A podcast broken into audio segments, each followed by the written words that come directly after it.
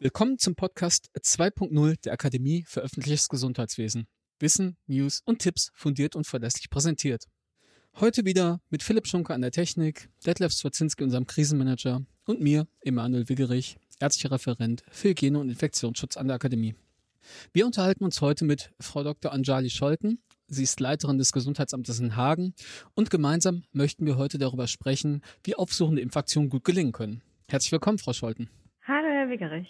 Natürlich möchte ich es heute auch nicht versäumen, meinen Interviewpartner Detlef Swazinski zu begrüßen. Hallo Detlef. Hallo mein Lieber, freue mich, dich wieder mal zu hören. Ja, danke gleichfalls.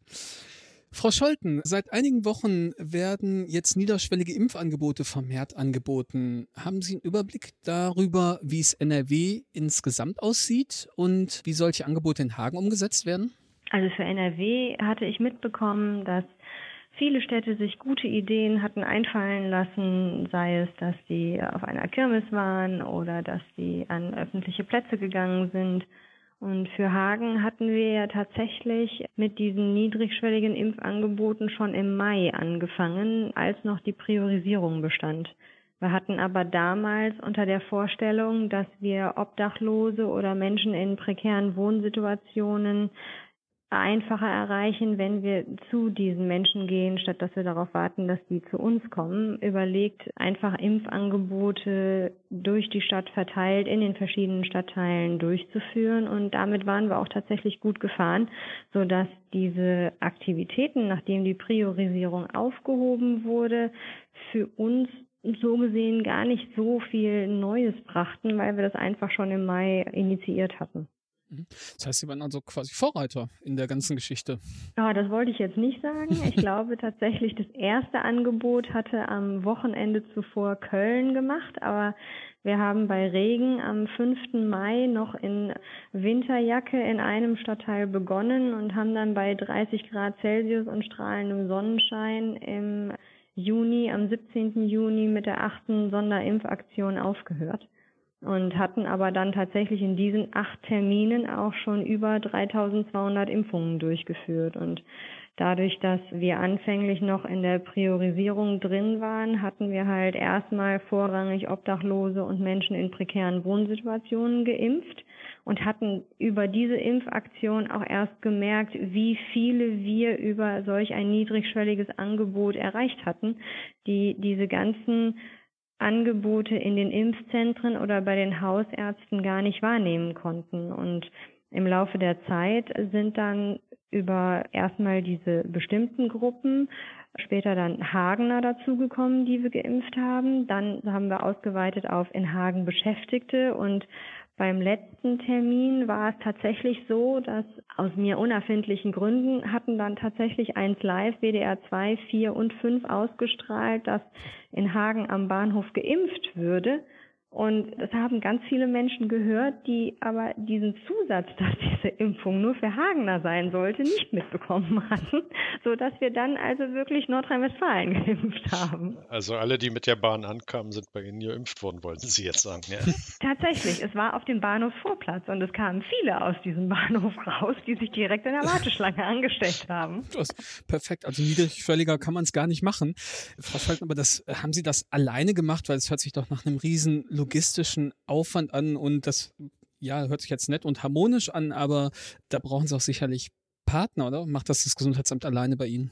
Also tatsächlich muss ich dazu sagen, dass mein Schwiegervater ehrenamtlich überaus engagiert ist. Nachdem er in Rente gegangen war, hat er 13 Ehrenämter übernommen in der Stadt Hagen. Und unter anderem ist er halt auch in der Suppenküche äh, beschäftigt. Und dann hatten wir einfach beim Abendessen darüber gesprochen, dass es doch möglich sein müsste, dass man mit niedrigem Aufgebot aber doch mal so eine Impfaktion auf die Beine stellen könnte. Und dann habe ich halt mein Netzwerk, das ich mir aufgebaut hatte, genutzt und muss natürlich sagen, wenn ich bedenke, dass wir bei unserer ersten Aktion mit drei ehrenamtlichen Aufklärern und mir als Impferin begonnen haben mit, ich glaube, noch drei weiteren, die die Administration gemacht hatten und einer Kollegin, die noch die Impfdosen aufgezogen hatte, waren wir zum Schluss mit drei Zelten mit bis zu zehn Aufklärern pro Schicht mit vier Impfern und bis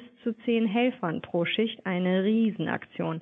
Also wir hatten die Ehrenamtlichen. Es gibt hier in Hagen Luthers Waschsalon. Das ist ein von der Diakonie gestütztes Projekt. Da können Obdachlose und Menschen in prekären Wohnsituationen hin, sei es, dass die dort äh, über die Suppenküche zu essen bekommen, sei es, dass die über das Arztmobil niedrigschwellig äh, medizinisch vor Ort auf den Plätzen draußen versorgt werden, ärztlich die hatten sich äh, sehr hervorgetan in ihrer ehrenamtlichen helferischen Tätigkeit für uns. Dann hatten wir aber das DRK, das uns die ganzen Zelte aufgebaut hat.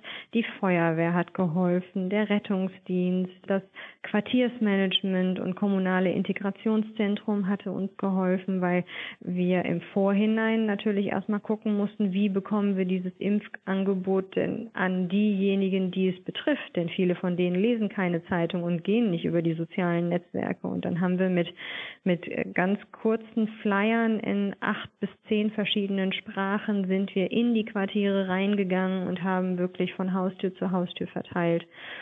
Und da waren aus meinem Gesundheitsamt der amtsärztliche Dienst, der sozialpsychiatrische Dienst, meine Abteilung für Hygiene und Infektionsschutz, die haben allesamt mitgeholfen. Also es war nachher echt ein, ein Riesenapparat, aber das, das funktionierte einfach. Das war sehr harmonisch und ich glaube, die Tatsache, dass diejenigen, die sich in der Impfwarteschlange angestellt haben, einfach so unendlich dankbar für dieses Impfangebot waren, hat dazu geführt, dass die ja trotz zum Teil Hanebüchen langen Wartezeiten von einmal sogar bis zu drei Stunden so freundlich und dankbar waren, da machte es auch einfach Spaß, mit denen allen zusammenzuarbeiten.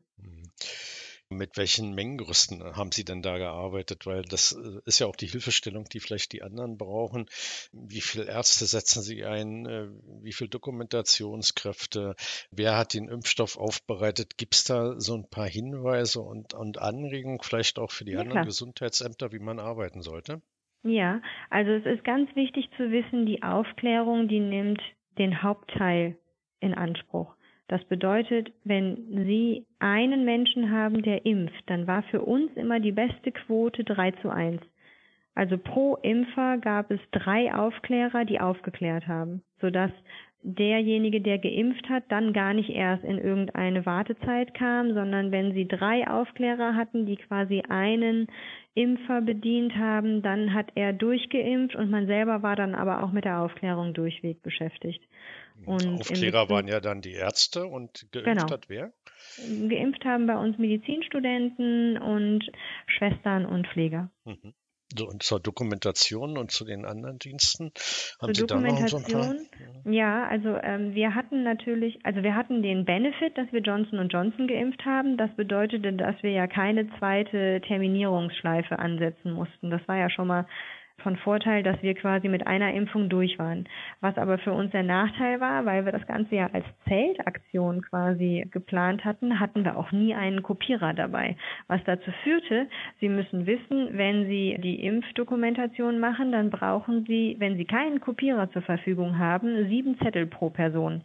Es gibt den generellen Aufklärungsbogen, der ist nur für denjenigen, der geimpft wird. Und dann gibt es aber drei Blätter, die sowohl zurückgespiegelt werden müssen übers Impfzentrum ans RKI, beziehungsweise drei Zettel, die dann der Geimpfte mitnehmen muss als Dokumentation für sich. Und dann äh, bedeutet das natürlich, sie sind eigentlich nur mit Ausfüllen, Ankreuzen und Aufschreiben beschäftigt. Und da hatten wir es dann nachher so gehabt, dass wir zwischen dem ersten Zelt Feld, wo die Versichertenkarte eingelesen wurde, beziehungsweise wo die ganzen Daten aufgenommen wurden und dem zweiten Zelt, wo die Aufklärung stattfand, da hatten wir so eine Zwischenstation errichtet mit so Stehtischen und da hatten wir Helfer postiert, die den Menschen, wenn gewünscht, helfen konnten bei dem Ausfüllen der Papiere. Wenn es schnell vonstatten ging, dann konnten in der Regel diejenigen, die sich angemeldet hatten, direkt durchlaufen zu einem der Aufklärenden und konnten das gemeinsam mit dem Aufklärenden quasi durchgehen. Wenn sich eine Warteschlange gebildet hatte, dann konnten in diesem Zwischenbereich zwischen Zelt 1 und Zelt 2 konnten die Menschen dann schon anfangen, selber ihre Zettel soweit die Fragen zu beantworten und auszufüllen. Das hat dann nachher für die Aufklärung ein bisschen was an Zeitersparnis gebracht. Mhm. Ja, ganz interessant, weil die Aufgaben bleiben ja letztendlich die gleichen und die Anforderungen, die an Sie gestellt werden, nur dass es jetzt quasi zu den Menschen bringen. Frau Scholten, Sie haben gerade schon mal ein bisschen über die Zielgruppe gesprochen, die Sie eigentlich erreichen wollten und hatten äh, dort berichtet natürlich, dass nicht unbedingt soziale Medien verfolgt werden oder Zeitung gelesen wird. Haben Sie da eine andere Kommunikation gewählt? Also wie sah die aus? Wie haben Sie versucht, die zu erreichen? Also zum einen haben wir ja unsere Sprachmittler und Quartiersmanager und sind dann äh, über die Sprachmittler und Quartiersmanager, wir haben äh, Flyer entworfen und haben die äh, über unsere Dolmetscher übersetzen lassen, drucken lassen. Und dann sind die Quartiersmanager und Sprachmittler in die einzelnen Straßen des jeweiligen Stadtgebietes gegangen, in dem wir impfen wollten. Und haben dann dort wirklich von Tür zu Tür sind die gegangen und haben den Menschen gesagt, hört mal, nächste Woche ist die und die Impfaktion und lasst euch impfen. Dann haben die ein bisschen was erzählt zu der Impfung, welchen Sinn die Impfung hat und haben dann die Zettel mit den Daten dort gelassen. Also durch direkte Ansprache dann? Durch direkte Ansprache. Mhm in, in vielen Teilen hilft die direkte Ansprache mehr, als wenn Sie es über die Zeitung versuchen. Nichtsdestotrotz haben wir natürlich über die Zeitung auch vermittelt, haben über die Online-Seite der Stadt Hagen Werbung gemacht, haben über Facebook und soziale Medien Werbung gemacht und was viel auch beigetragen hat, war unser Radio Hagen. Also Radio Hagen hat wiederholt gesendet, dann und dann wird dort und dort geimpft. Und dadurch, dass wir fast jede Woche äh, mindestens eine, wenn nicht sogar zwei Impfaktionen hatten, haben wir natürlich immer erst kurz vorher dann angefangen, über Zeitung und Radio darauf aufmerksam zu machen. Nur noch eine ganz wichtige Frage. Die Aktion muss ja auch irgendwie finanziert sein, auch wenn viele helfen und sich vielleicht auch dann unentgeltlich einbringen. Aber wer nimmt denn bei so einer Impfaktion welche Kosten? Vor allen Dingen, Sie haben sie ja schon gestartet, als äh, noch priorisiert war, wo ja die Kostenübernahme auch noch relativ starr war. Wie sah es denn mit der Finanzierung aus? Also tatsächlich muss man wirklich sagen, unsere Ehrenamtlichen haben ehrenamtlich gearbeitet und wir anderen haben das in unserer Arbeitszeit gemacht. Und das DRK zum Beispiel hat dem Gesundheitsamt eine Rechnung jeweils geschickt. Mhm. Und das haben Sie dann aus Ihrem Haushalt beglichen, nicht aus Landesmitteln oder so, sondern nee, das, das haben aus... wir aus, genau. Mhm. Was ich aber vorhin noch vergessen habe zu erwähnen und was mir ganz wichtig wäre, unser Impfzentrum hat uns unglaublich unterstützt. Also unser Impfzentrum hat mir die ganzen Sachen immer zusammengepackt. Ich brauchte ja alles Mögliche. Immer musste ja immer pro Weil musste man ja ungefähr rechnen, wie viele, was an Zubehör ich benötige, sei es Spritzen, sei es Alkoholtupfer, sei es Kanülen. Und ich bin im Vorhinein mit der pharmazeutischen Leitung des Impfzentrums, bin ich das alles durchgegangen und habe dann mit ihr quasi überlegt, okay, was muss jetzt alles gepackt werden? Und wenn ich sagte, ich muss um 11 Uhr kommen und das Ganze einladen, dann war um 11 Uhr schon alles fertig. Und wir sind so verblieben, wir haben immer 36 Impfdosen, haben wir voraufgezogen bekommen für die Impfung und ich erzählte ja vorhin von Luthers Waschsalon und unseren Ehrenamtlichen. Und da gibt es eine Krankenschwester und die ist die Fachfrau für Hagen, was das Aufziehen von Johnson Johnson anbelangt. Denn die hat ungefähr 3000 Dosen aufgezogen und hat es tatsächlich geschafft, aus fast jedem Weil sieben Dosen zu gewinnen. Und die hat im Arztmobil, also dieses Arztmobil ist ein umgebauter oder ist ein umlackierter Rettungswagen der normalerweise genutzt wird, um damit zu Obdachlosen etc. zu fahren. Und in diesem Arztmobil, da stand immer an unseren Zelten dran.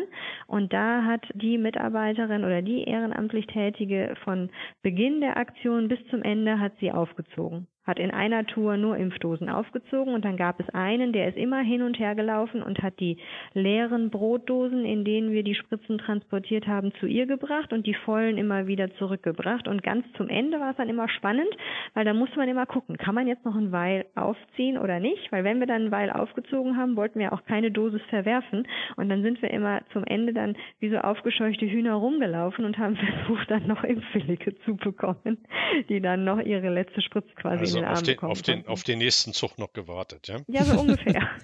Durfte aber ja nur noch einer rauskommen.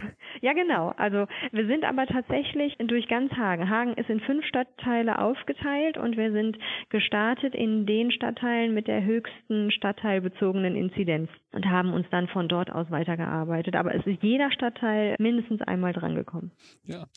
Großartig. Jetzt hören ganz viele Leute ja immer Hagen und denken, wenn wir gerade noch mal auf ein ganz aktuelles Thema kommen, sicherlich an das Hochwasser. Und Sie waren ja auch sehr betroffen. Welche Aufgaben haben Sie als Gesundheitsamt bei dieser Schadenslage übernommen und welche Herausforderungen hatten Sie zu bewältigen?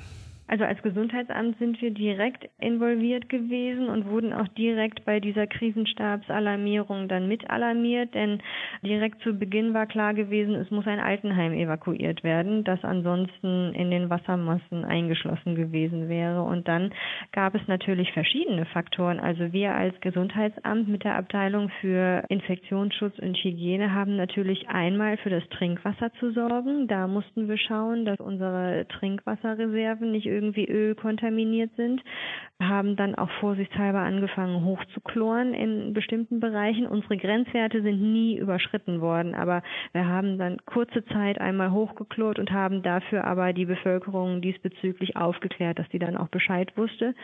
Dann haben wir natürlich medial zu den Gefahren aufgeklärt, sei es Tetanus oder Gastroenteritiden. Und man muss ja sagen, es war ja tatsächlich ein bisschen plakativ ausgedrückt Hagens Glück, dass wir so früh von dem Hochwasser betroffen waren, denn die Bundeswehr ist hier ja mit Panzern angerückt und hat hier Schadensbeseitigungen betrieben.